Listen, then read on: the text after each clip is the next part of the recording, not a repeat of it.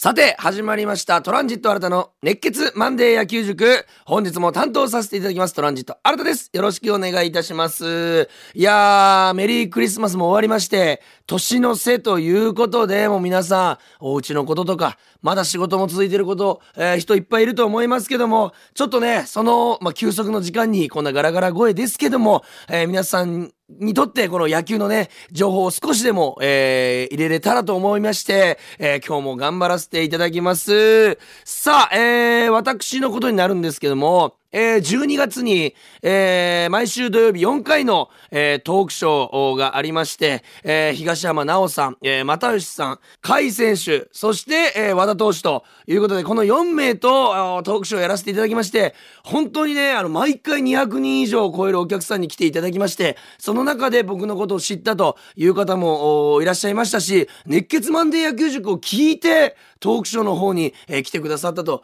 いう方もちろん99.99%が、えーホークスの、えー選手目当てというか、ホークスの選手の声が聞きたくて、えー来られているお客さんなんですけども、その0.0001%でもね、えー僕の話を聞きたいということで来てくださった皆さんありがとうございました。本当にあのすべての選手がね、まあ、いい人という言葉だけでは片付けたくないと言いますか、気持ちがすごく、なんていうんですかね、この野球に対して熱い、そしてファンの方に対して熱い、そしてチームメイトにえ対して熱いということで、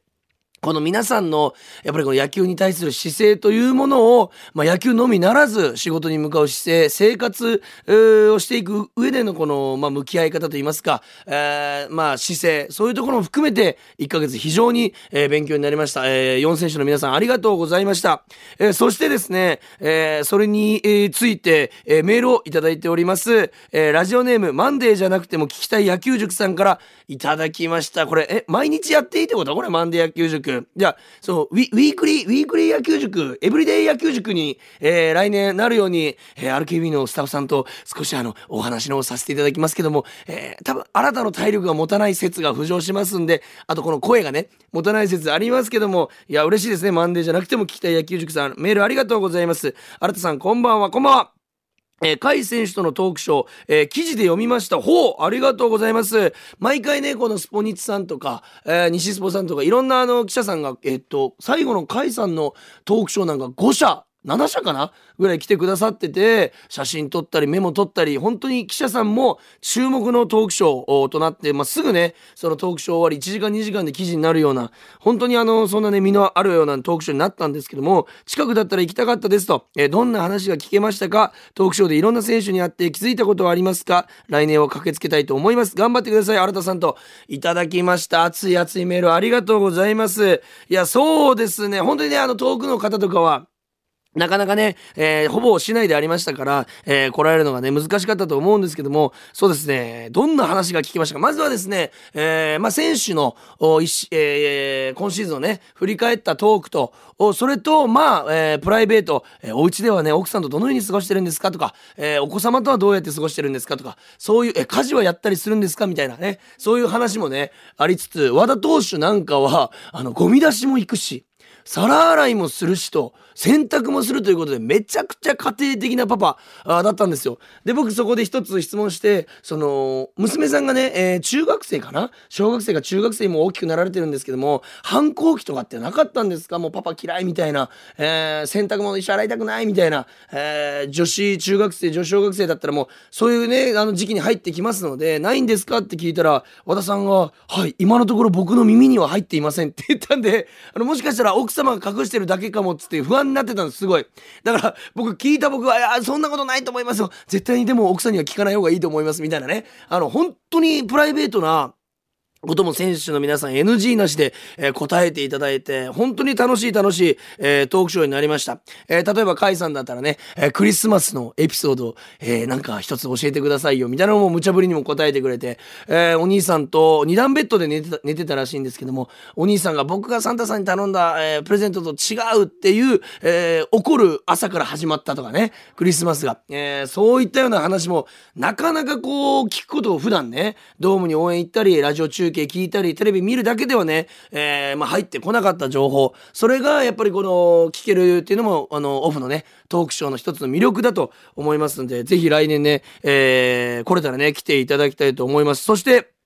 まあ今週に限ってなんですけど、3日前かな、甲斐拓也さんとのね、トークショーありまして、この結構あのー、ソフトバンクの社員さんが、まあ台本というか、これはちょっと聞いてくださいみたいなのを用意してくれるんですけども、ほぼほぼフリーにしてくれてて、もう新田さんが聞きたい、ここを深掘りしたいってところはもうどんどん聞いていってくださいみたいな感じで、僕が聞いたことが記事になるということを、僕、あの、いつしか快感になっちゃって、それが。あこれ俺が質問したけどねってこう LINE ニュースになってたり Yahoo ニュースに上がってたりすると、えー、本当にあの嬉しくなっちゃっていろんなね質問していったんですけども甲斐さんも本当にいろんなことに答えてくれまして中でも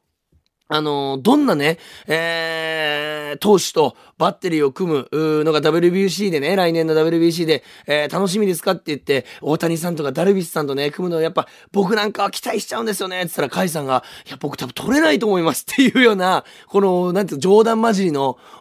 まあ、甲斐さんのコメント、面白いコメントもありましたけども、えー、WBC についてはとにかく、えー、楽しみというよりはまず、まずプレッシャーだと。日本に、そして栗山さんに一生、これだけを考えてプレーするという力強い、えー、お言葉もいただいて、本当にファンの皆さんからも拍手が起こっていました。そしてあの、小さいお子様からの質問コーナーみたいなのがありまして、そこであるお子様が、えー、カイさんは、えー、移籍するとしたらどのチームがいいですかっていう、なかなかすごい角度のね、質問も子供だから OK なんだよ、その質問はっていうので、まあちょっと会場盛り上がったんですけども、なかなか記者の皆さんも聞けないし、僕も聞けない、ありがとね、お子様つって、お子様が聞いてます。どこに行きたいですかっていうふりをして、カイさんに言ったら、難しいですねって言った後に、えー、ニューヨークメッツって言ったんですよ。これちょっと会場湧いて、千賀さんがね、メッツに移籍しましたから、えー、できることならば彼の球をまだ受けたいと。え、メジャーリーグへの興味あるんですかって聞いて、このあるんですかのかぐらいで甲斐さんが、ないですって すぐ、すぐバサッと行きましたけども、そんなユーモアのあるね、えー、答え方をしてくれたりとか、で、あるもう一人ね、2歳か3歳のお子さんが、えー、質問手挙げてくれたんで、ああ、じゃあどうぞって当てたら、そのお子様が、あのー車なんですか？って聞いたんですよ。え、お、2歳ですよね？って言ってしたらもう、カイさんも爆笑して、車が聞きたいの？みたいな。あ、そうです、みたいな。車は、えー、黒いやつです、みたいな、あ答え方をして、カイさんもちょっとね、お子様と触れ合うのをすごい楽しんで、え、くれてる、この選手のこのプライベートというか、えー、グラウンド以外で見せる、え、表情みたいなのをね、見れたのも、えー、楽しかったなというふうに思います。本当はさ、本当にね、最後はあのー、来シーズンに向けて、絶対に優勝するんだと、力強い、え、お言葉いただきましたし、えー、応援する側もですね、えー、カイ選手が、え、本当にプレーしやすいような、え、環境を整えるファンとして応援することが大切だなと、改めて感じました。ました。これあのー、マンデー野球塾でも、えー、常日頃言ってますし、トークショーでも言わせてもらったんですけども、本当にあの、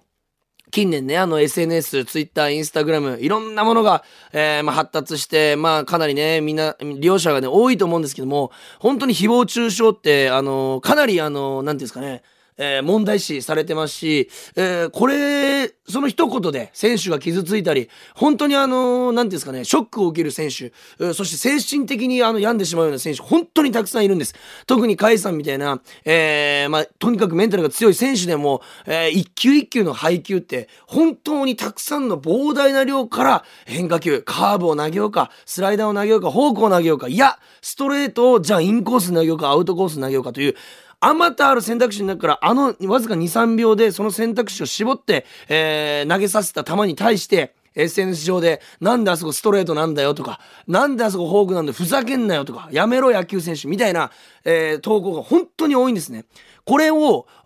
まず皆さん、この周りの人がやってたら、なくしていただくようにしていただきたい。本当に選手は命かけて、一級に、本当に人生かけて取り組んでいるということが頭にあれば、そのリスペクトがあれば絶対に、えー、選手へのね、そんなコメントはないと思いますんで、えー、改めて、まあ、このね、ラジオを聞いてくださってる皆様は、本当に温かいですから、えー、僕に対してもメールいただきますし、野球が本当に好きというのがね、伝わってきますから、そんなことはないと思うんですけども、えー、やっぱり社会としてね、この、そういうのがいけないという風潮をしっかりと作っていくことが、えー、大事だなと思いました。甲斐さん、あの、プライベート休みないと思うんですけども、あの、移動時、えー、移動、飛行機の移動とか結構遠征が多いんで、何してるんですか？って言ったら iPad を持参してますって、お、映画とか見てるんですか？って言ったら、いや、相手選手のスイングとか、えー、まあなんですかね、えー、配球とかを勉強しながら、えー、データを取ってますって言った時に、分かったんです。本当に休みなく、とにかく野球のこと、勝利のために、えー、ピッチャーのために、えー、チームのために、えー、1秒1秒無駄にせず過ごしている甲斐さんの言葉を聞いたときに、本当に改めて、そんなこと絶対にしたらダメだというふうに、まあ、なんていうんですかね、広めたいと言いますか、これはおかしいことだよというのを皆さんに分かってほしいなという思いでトークショーの時も、えー、発言させてもらいました。本当に何度も言いますけども、ラジオのね、聞いてくれるリスナーさんたちはそんなことないと思いますけども、まあ、あの、そういうところも含めて、えー、そういうのがおかしいという風潮を持ちつつ、そしてホークスの皆さんが、えーまあ、気持ちよくプレーできるような、環境づくりを我々ファンもね、していくことが大事じゃないかなというふうに思いました。まさかオープニングでこんなに熱くなるとは思いませんでしたけども、本当にあの、身のある、1ヶ月、トーククショーでございました。えー、来ていただいた皆さん、ありがとうございました。そしてこのトークショーの内容ね、えー、このラジオで聞いていただいた皆さん、ありがとうございました。それではですね、早速中身に入っていきたいと思います。今日も一つの、えー、ことに、えー、まあ、焦点を当ててマニアックに野球について話していきたいと思います。それでは始めましょう。プレイボールトランジット新たの熱血マンデー野球塾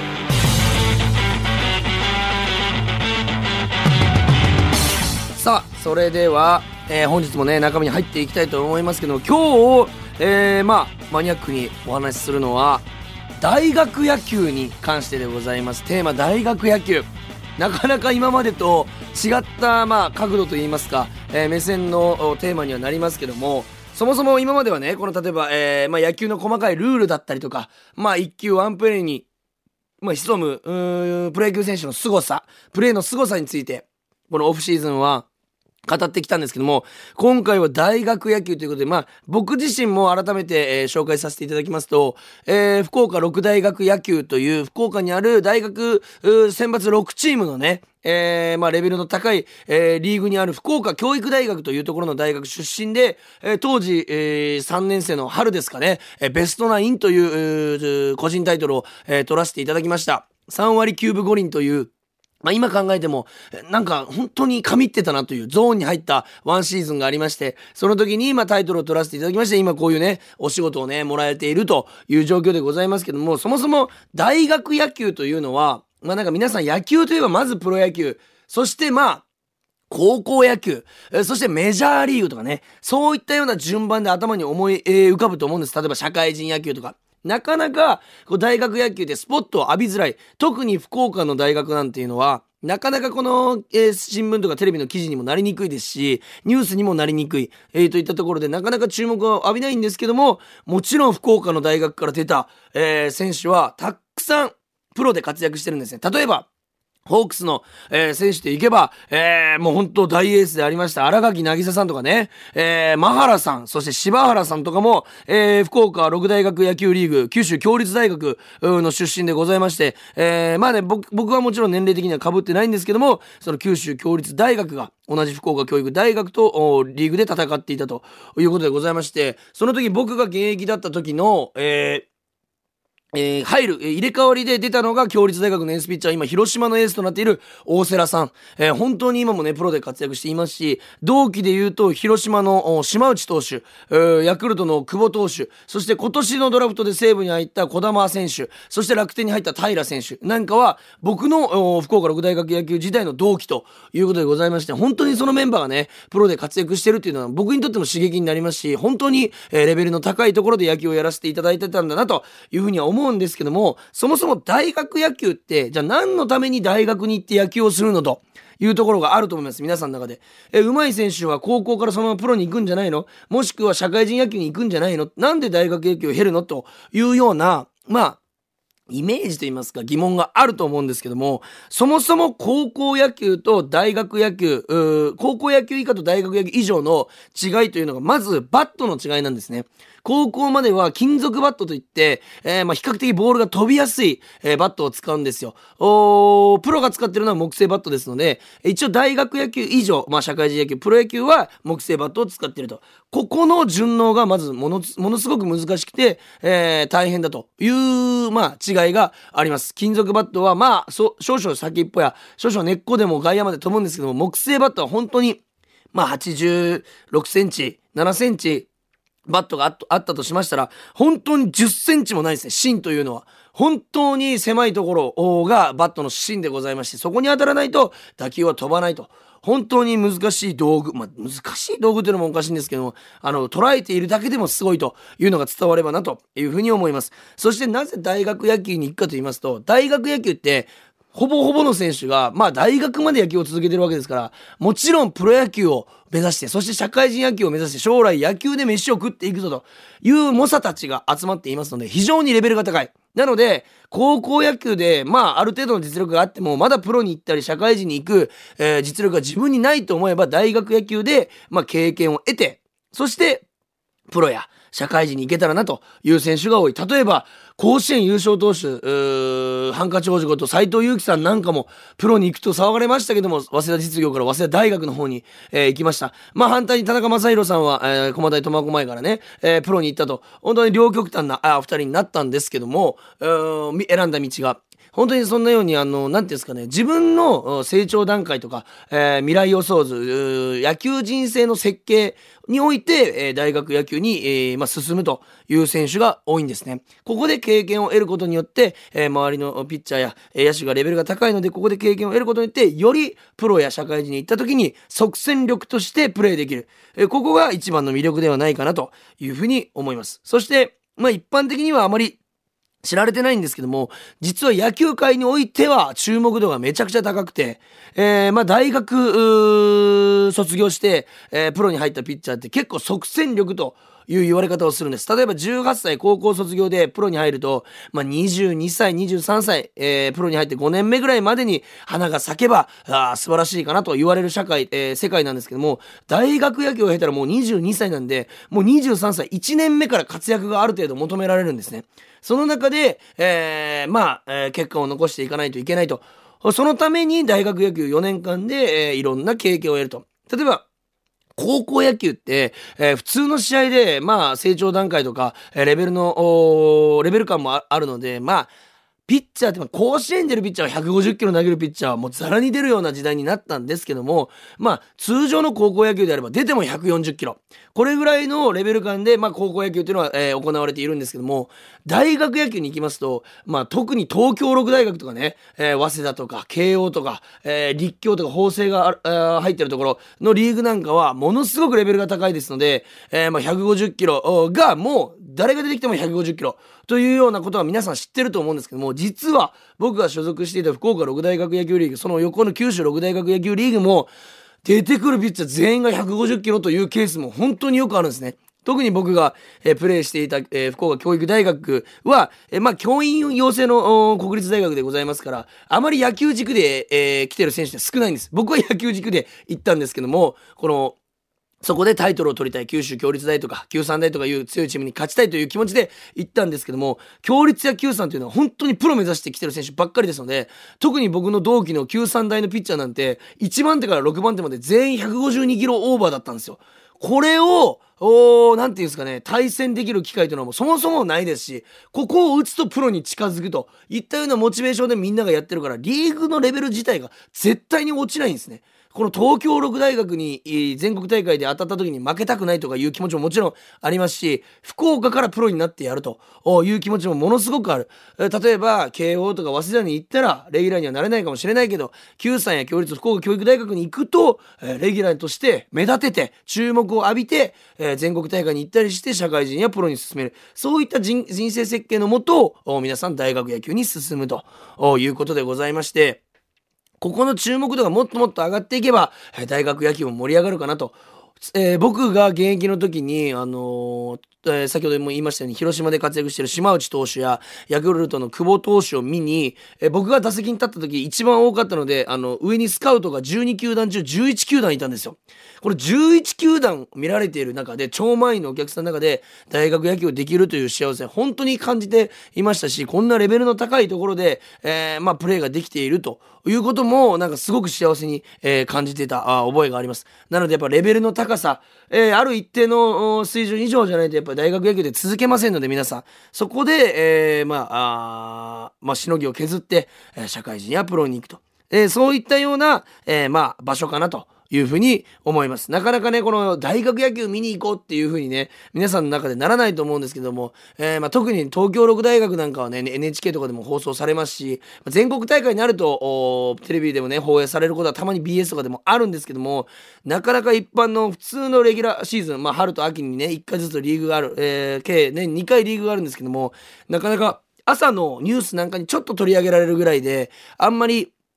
こう、まあ、もちろん中継もありませんし、注目度は低いと思うんですけども、ぜひチャンスがあれば調べてね、えー、行ってほしいなというふうに思います。大学野球の、福岡六大学野球、九州、九州六大学野球なんかは、開幕戦、春の開幕戦かな？は必ず、えー、ペイペイドームであるというふうに決まってまして、僕もね、あのー、何試合か、えー、経験させてもらいましたけども、そういった貴重な経験もできますし、皆さんもぜひ見に行って、大学野球盛り上げていただけたらなというふうに思います。なかなかこう、大学野球出身の、方に出会うことが少ないので、僕もこの大学野球のことで、ね、あまり盛り上がれないというのがあるんですけども、やはり皆さんとね、大学野球についてもお話し、えー、したいですので、ぜひ皆さん、これからはね、大学野球にも注目して、えー、まあ、野球にね、おまあ、野球を見たり、楽しんだりしていただけたらなというふうに思います。かなりマニアックな大学野球の話、しましたけど皆さんついてこれましたが、今日も聞いていただきありがとうございました。えー、今日もですね、メールをいただいておりましたし、えー、毎週皆さんからの質問、疑問、そして、えー、教えてほしいことや、えー、新さんはどうだったんですかとか、野球のワンプレー何でも構いません。皆さんからの、もうほんと些細なことでも短いものでも構いません。メールをお待ちしております。メールアドレスは、kor.rkbr.jp、kor.rkbr.jp までよろしくお願いします。もしくは僕のインスタとか、ツイッターの DM でも構いません。皆さんの、えー、質問、えー、疑問、えー、お待ちしております。さあ、えー、年内、えー、ラストのこれが放送となります。熱血マンデー野球塾。本当に、4月から一週も休まずに皆さんあ聞いてくれる皆さんがいたおかげで僕も続けることができました。この毎週毎週ね野球のことを語るというのは僕にとって本当に幸せなことで、えー、な皆さんにとってもねなんかちょっとでも野球に対してこう前なんかプラスイメージと言いますかあこんな野球の見方もできるんだみたいなねところが少しでもこんなガラガラ声ですけども伝わってたら、えー、本当に嬉しいです。本当に野球尽くしの2022年となりましたけども2023年も、まあ、自主トレや、えーまあ、プロ野球で言いますと自主トレや、えー、春季キャンプから始まりまして WBC もあってそしてまたホークスは V 奪還に向けて、えー、動き出すといったところで2023年も野球本当に勢い止まらないと思いますんで、えー、2022年みたいにね、えー、来年もいい年に、えー、なったらいいなというふうに思います。聞いていただいた皆さんも、えー、来年がね、えー、本当にいい年になりますようにと願っております。皆さん来年も野球でたくさん楽しみましょう。今年1年、まあ、4月から、えー、聞いていただきありがとうございました。それでは皆さん良いお年を。ゲームセット。ここで Google ポッドキャストをご利用の方へお知らせです。Google ポッドキャストは2024年6月23日をもってサービスを終了します。引き続きこの番組をお楽しみいただくにはラジコ、アップルポッドキャスト、スポティファイ、アマゾンミュージック、YouTube ミュージック、いずれかのアプリをご利用ください。これからも RKB ラジオのポッドキャストをお楽しみください。